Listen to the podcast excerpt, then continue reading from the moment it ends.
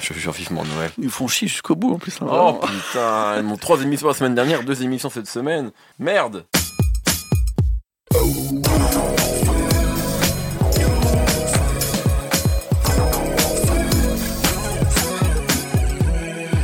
Bonjour, bonsoir à tous, c'est Mehdi Maizy et je suis très heureux de vous retrouver pour un nouvel épisode de No Fun. En décembre 2015, lorsque votre podcast préféré remettait ses modestes awards, Nicolas Pellion, ici présent, parlait de Art of the Projects de Kodak Black comme un de ses projets préférés de l'année écoulée et du rappeur de Pompano Beach comme le talent à suivre dans les années suivantes. Trois ans plus tard, la prophétie s'est accomplie et c'est comme si Kodak avait déjà vécu la carrière d'un Gucci Mane à vitesse grand V. Les déboires judiciaires, les hommages de ses pairs, le statut de rappeur culte et les projets marquants, sauf que, contrairement à Gucci, il se pourrait que Kodak Black parvienne à dépasser ce fameux plafond de verre plafond de verre pardon, et devienne véritablement pop à l'occasion de la sortie de Dying to Life. Posons-nous cette question simple et à peine exagérée. Kodak Black est-il le meilleur rappeur en activité? Oui, nous forçons. On en parle aujourd'hui avec Nicolas Pellion. Comment ça va? Ça va très bien. Ça fait plaisir de te revoir. Bah, toujours là pour vous. Et Aurélien Chapuis, et qui est le capitaine Nemo. Salut Kodak Black dans nos fun, c'est parti.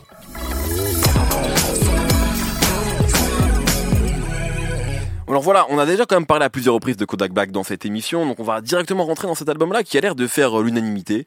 Euh, Enfin, tout le monde a l'air de dire que c'est un très bon disque, etc. Moi, j'avoue que c'est sûrement celui que je préfère pour l'instant de Kodak Black, peut-être parce que s'il est un peu plus accessible que d'autres. Euh, même Drake a dit que c'est un des meilleurs disques sortis dans les cinq dire. dernières années. Je sais pas si ça veut tout dire. Peut-être qu'il veut, peut-être qu'il prépare un truc, tu vois, et qu'il Ouais. veut se l'approprier. Euh, mais du coup, euh, Nico, toi, qu'est-ce que tu as pensé de ce disque-là, sachant qu'effectivement, comme je le disais, tu le suis depuis longtemps, donc voilà, Ouais. tu connais bien la discographie de Kodak Black.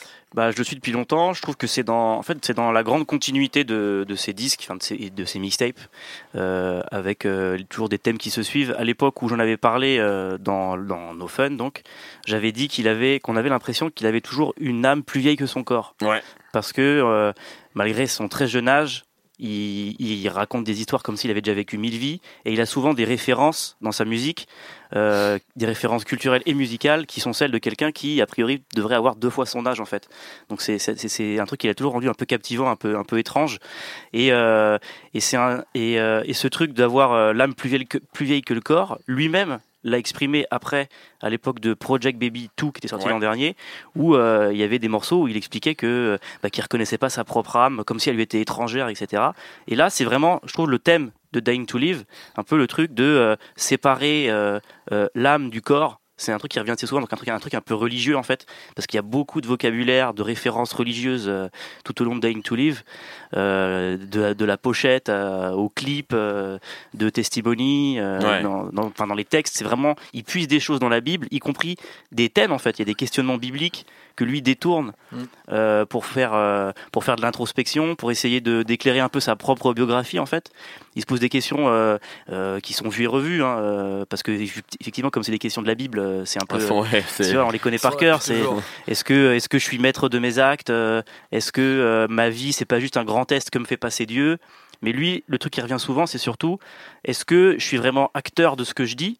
Ou est-ce que je suis juste un vaisseau pour des messages qui me dépassent en fait Donc en gros, est-ce que, est-ce que mes textes, et il le dit clairement dès la première chanson, est-ce que c'est pas des messages que Dieu me transmet? Est-ce que je suis pas un prophète en fait? C'est presque Mmh. ça. Donc c'est vraiment, il va à fond dans ce truc de, de, de truc biblique, Ouais, ouais, presque biblique. prophétique quoi. Avec le troisième. œil. Euh, mais enfin plutôt plutôt messianique j'ai envie de dire et, euh, et en fait ça donc ça nourrit la musique par par les textes et ça accompagne le son en plus parce que je trouve quand on l'écoute il y y a presque un côté gospel souvent. Euh, un côté euh, bah, il y, a, il y a des orgues euh, il y a des, des espèces de guitares euh, lui quand il fredonne on dirait presque un, un bluesman donc en fait on pense vraiment à toutes les musiques bah, de ce qu'on appelle la Bible Belt aux États-Unis donc les États du Sud noirs très religieux et puis aux rappeurs qui viennent de ces régions-là Mm. qui sont un peu des, des prêcheurs, comme on dit, genre Scarface, Soulja Slim, Boosie, etc. Ouais. C'est vraiment, lui, il est vraiment dans, ces- qui vient de sortir un album de blues d'ailleurs. Et qui vient de sortir un album de blues. Genre, Kodak Black, s'il est encore là dans 15 ans, il, moi, ça me paraîtrait logique qu'il fasse aussi des albums de blues, en fait. Il y a vraiment cette filiation-là, et musicalement, il y a un lien entre les deux qui est, qui est clair et qui est évident. Et, euh, et, et du coup, ce- cette espèce de thème de séparer euh, son corps et son esprit, son corps et son message, euh, ça lui permet d'avoir une, euh, on va dire une, une fa- une manière très touchante en fait de parler, de parler de lui et de ce qui lui arrive. On a vraiment l'impression qu'il plane au-dessus de son corps, qui va réussir à dire des choses qui sont très intimes que normalement il, est impossible de dire. Mais comme lui, voilà, il arrive à avoir ce recul avec lui-même. Euh, c'est, euh, bah, il arrive à, à dire des choses. Euh, on a l'impression que nous, on n'arriverait pas à les dire sur nous, quoi. Donc c'est, c'est, c'est toujours hyper touchant quand il, quand il écrit. Et, et aussi, ce qui est intéressant, on est obligé d'y penser quand on l'écoute sans cesse ou souvent en tout cas, faire cette séparation entre son corps dégueu et son message qui serait presque sacré. On pense aussi aux discussions qu'il y a autour de sa musique en fait, mmh. Qui sont, euh, bah oui, Kodak Black, dans la vie c'est une merde, euh, et en même temps, il fait des chansons sublimes. Et genre, euh, qu'est-ce qu'on fait avec ça, tu vois? Et lui, finalement, il nous dit, bah, on, euh, moi, ce que je vous dis, c'est qu'on, c'est insoluble en fait comme question. Faites ce que vous voulez. si, enfin voilà, il y a un truc, c'est presque démerdez-vous en fait. Il donne pas de solution, mais il dit des choses du type, bah, mon message, il est plus important que moi en fait. Donc peu importe qui je suis, euh, si vous avez ressenti des choses, si j'ai défendu des choses dans ma musique, et eh ben ça, ça reste. Peu importe que moi je sois, je sois un connard, il faut, il faut aller, limite il faut aller au-delà de ça. Alors après, il est piégé dans ça, et c'est, et c'est ça aussi qui rend euh, un peu, euh, on va dire, ces textes intéressants. Il y a tout un truc de, de rédemption impossible en fait dans, dans, dans, tout le disque qui, bah, qui fait que c'est un peu dramatique en fait. Et même quand c'est euh, super jeune et tout, qu'il a des et en plus vu qu'il est super jeune, fou sur la tête, il sait qu'au final euh, c'est soit la mort soit la prison. C'est quasiment condamné. C'est exactement le, bah, ça, c'est le dilemme qu'il a en fait. C'est genre, euh, en fait, sa solution, il va, je trouve moi j'ai l'impression qu'il va aussi vachement la, la, la, chercher dans, en tout cas musicalement, dans sa culture d'origine, mmh. caribéenne, haïtienne, tout ça. Il ramène toute toute la mythologie du zombie il y a beaucoup de références à ça. Genre euh, le morceau euh, Zizé là avec euh, Offset, genre où ils prennent des amphétamines, ils font des références aux zombies, au fait que en gros ils se détruisent le corps, etc. Mais et Travis Scott quand même, t'es dur Travis Scott, c'est vrai. que tu l'aimes pas. Travis Scott, non mais en plus j'ai pas fait exprès de l'oublier. Hein. C'est vraiment le, lapsus quoi. Et, euh, et, voilà, ils deviennent des espèces de zombies euh, mongols. Et puis il y a euh, avec, sur des sur des styles drum, donc c'est vraiment un instrument caribéen. Mhm. Donc il y a vraiment ce truc de je veux je veux détruire mon corps pour en avoir un nouveau, pour renaître, pour devenir pour être quelqu'un d'autre, parce que je sais que j'ai gâché ma première vie, il m'en faut une deuxième. Et genre même sur fois c'est Nearly le morceau avec Lil Pump où là il est plus un zombie mais il devient un suburban dude. Genre mm. euh, il devient un blanc de un mec de la de, banlieue, quoi. donc c'est genre euh, bah là euh, je deviens un blanc. Mm. en gros je change de peau. Et c'est vrai que du coup ce qui, est, ce qui est, ce qui est intéressant c'est que tout ce qui était tragique ça devient une espèce de farce. Mm, mais c'est aussi une façon de voilà pour lui de sortir de, de ce qui lui arrive. et, et c'est ça, et c'est ça en fait qui est moi que je trouve que je trouve intéressant quand on l'écoute, c'est que ces deux chansons-là, quand on les écoute, elles sont très joyeuses, très fun, très cartoon, mais il y a toujours ce, cette espèce de, double sens ou de fond qui fait que quand tu les écoutes en single à la radio, t'entends que le côté euh, fun, hmm. mais dans le contexte de l'album global, où en fait, ces, ces, deux singles, ils sont effectivement très fun, mais tout le reste, c'est hmm. très triste, c'est très dramatique parce que c'est ça, c'est le disque d'un gamin qui, qui exprime l'envie d'avoir une rédemption, mais c'est impossible en fait. Parce que moi je trouve c'est en ça que l'album il est hyper bien construit. C'est qu'au mm. début donc il y a Testimony qui te met dans le truc et tout qui est excellent. Et après tu as toute une partie comme dit Mehdi qui est peut-être le, ce qu'il y a eu de plus pop de, de, Kodak Black depuis le début. Zizi ça marche de ouf. Euh, même le morceau avec Lil Pump ou le morceau avec Juice WRLD, je trouve c'est des bons singles qui l'emmènent sur d'autres terrains. Très chaud. Mais qui en même temps c'est pas des trucs, euh, c'est pas des type beats qu'on a entendu 20 fois. Tu et, vois. indépendamment de l'album, dans le côté pop, il y a aussi le clip avec Bruno Mars et, Gucci Mane dans le clip dans lequel c'est qu'il met incroyable de charisme aussi. Et, ça, le met dans un nouvel univers. Et donc ça, c'est tout le premier album. Et après, pour les fans un peu hardcore, la deuxième partie de l'album, c'est vraiment, euh, comme dit Nico, tous ces trucs un peu euh, plus deep, euh, plus presque vaudou, chelou, troisième œil et tout ça. Il a toujours eu. Ouais, exactement. Et il, retrouve en plus ce petit côté un peu lofi avec des instrus. Moi, c'est ça que j'aime bien aussi, c'est que c'est un blockbuster. Donc là, Kodak Black, c'est la plus grosse star du rap. Mais c'est pas des prods type beat, tartampion comme on entend chez tout le monde. Je trouve qu'il a vraiment son propre. C'est des, des beats, tu les files à un autre rappeur, ça va être nul tu vois. Et là, tu les files à lui, c'est chambé. Alors que là, on est un peu sur des, en ce moment, sur du euh, take it, euh, type beat où tout le monde rappe sur les mêmes instrus et en fait, c'est l'instru qui fait le morceau.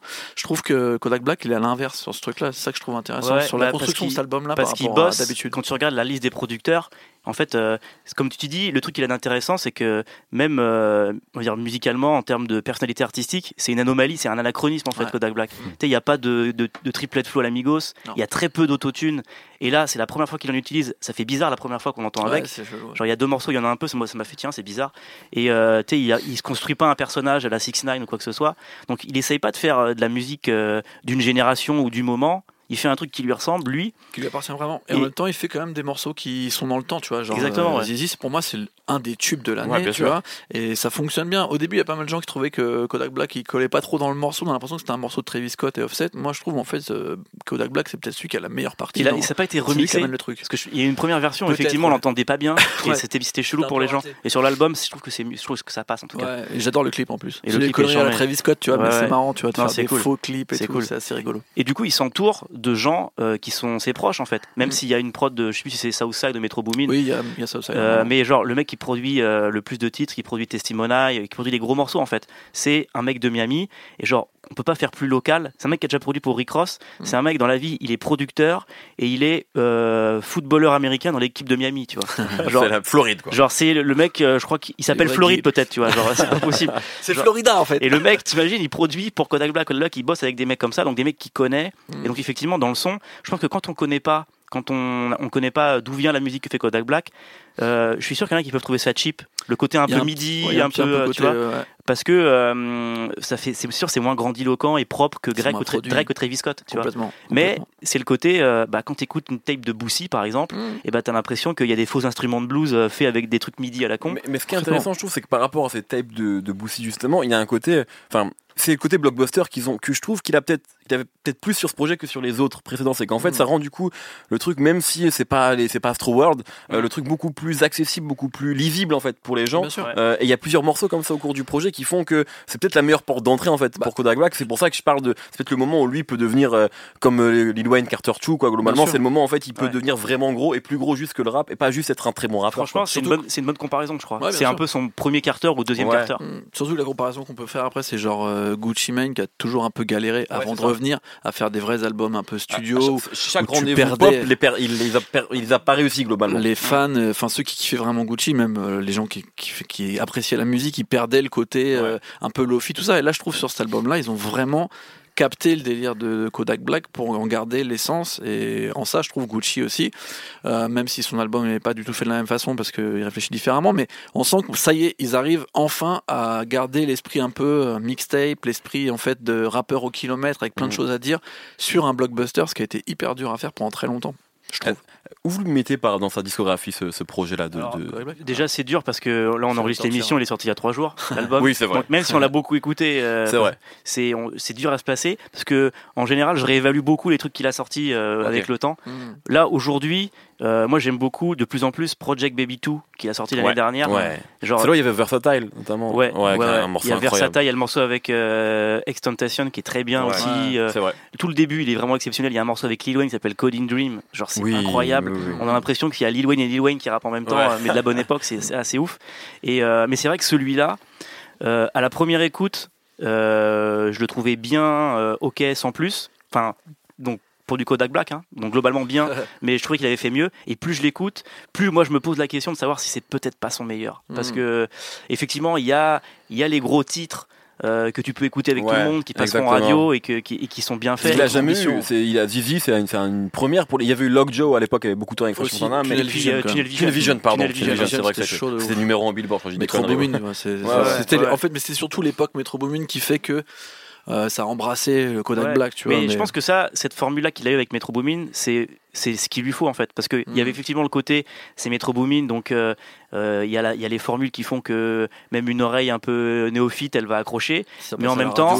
Il y avait un espèce de petit sample, on aurait dit un truc des années 30, tu Mhm. vois, un truc euh, de vieille musique noire euh, de, de il y a presque il 90 était- ans. Donc c'est lui collé à et mort. Et puis le, le clip était vraiment très bien. ouais, c'était chaud.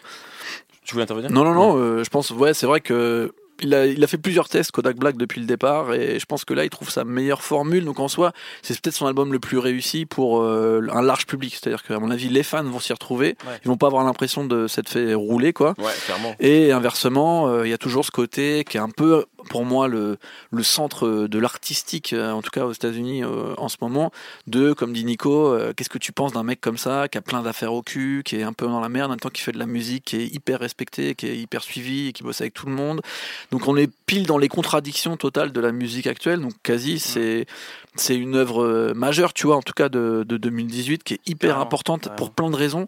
Et Kodak Black, pour moi, c'est vraiment le, enfin, le parfait, euh, comme on dit, euh, héritier des, des mecs qui ont bousculé, changé la musique, comme Lil Wayne, comme Gucci Mane, les mecs dont on a parlé pendant encore des années, tu vois. Et il faut rappeler qu'il est méga jeune. C'est vrai. Et même s'il part tôt euh, avec ses histoires et qu'on ne le voit pas pendant 30 ans, en vrai, il aura laissé presque plus que certains mecs qu'on encense depuis des, des siècles, quoi.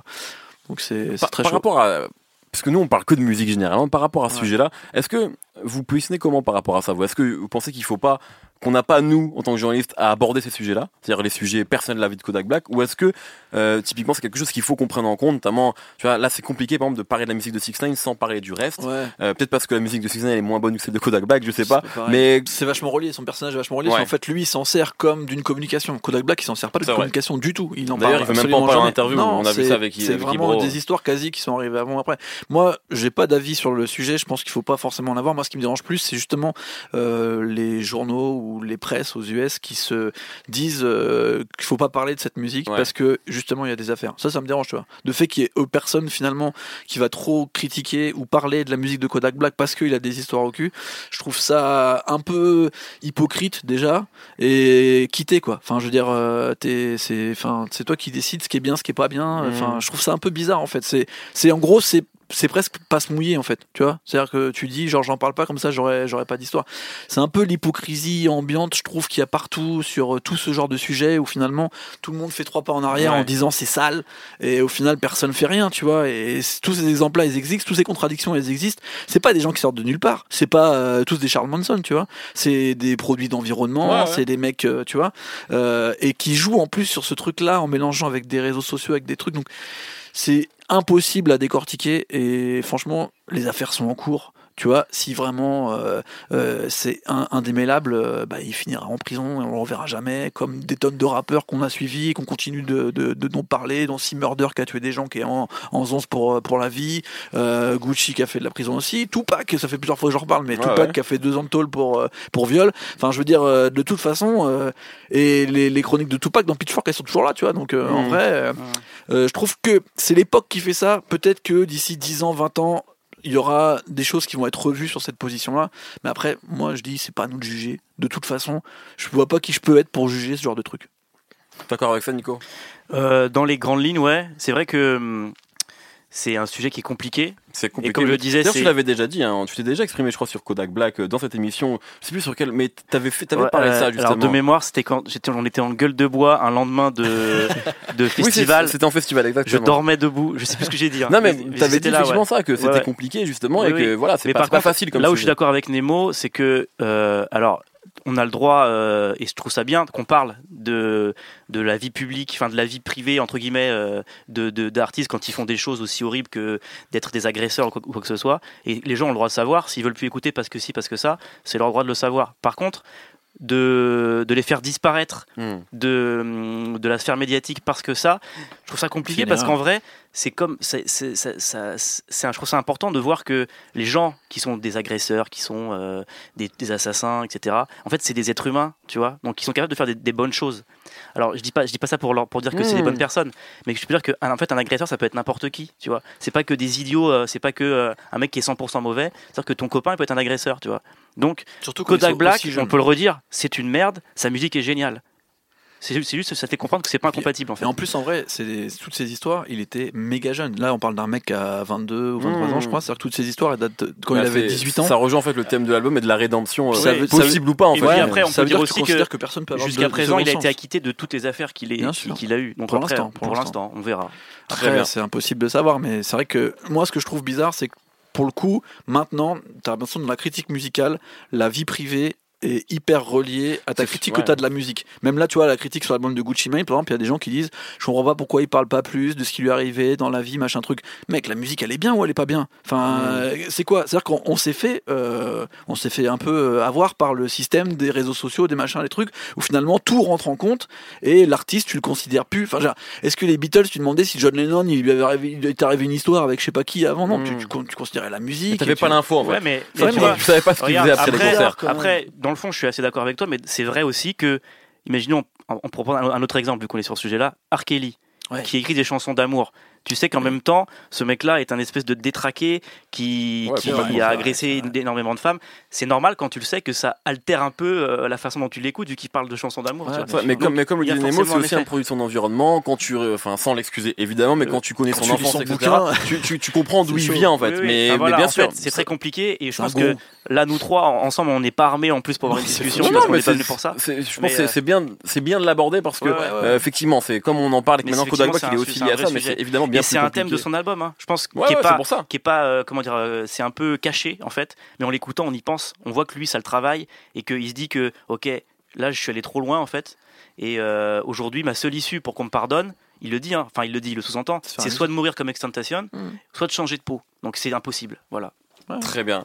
Euh, c'est donc notre avis sur Kodak Black, en tout cas sur sa musique, euh, qui est assez, euh, enfin voilà, bon, je pense qu'on est tous d'accord ici pour dire que cet album est, est assez excellent. Euh, L'heure des coups de cœur en lien ou pas avec Kodak Black, messieurs. Commençons avec toi, Nico. Bah, en fait, on a déjà parlé, c'était l'album de blues de, de Boussy. Ah, ok. parce que voilà, je trouve que c'est c'est c'est c'est lié, tu vois, c'est c'est un peu le père et le fils dans quelque sorte. Et euh, quand un rappeur arrive et qui te dit qu'il va faire un truc d'un autre genre, au départ, t'as très peur, C'est clair. tu vois. Tu te dis bon, C'est lui, vrai que c'était casse-gueule. il se tape un, tu vois, il se tape un délire. Mais lui, quand il l'a annoncé, ça paraissait tellement logique que c'est la première fois que j'ai pas eu peur. Je me, ça je me suis dit bah oui, évidemment qu'il va le faire, qu'il va réussir.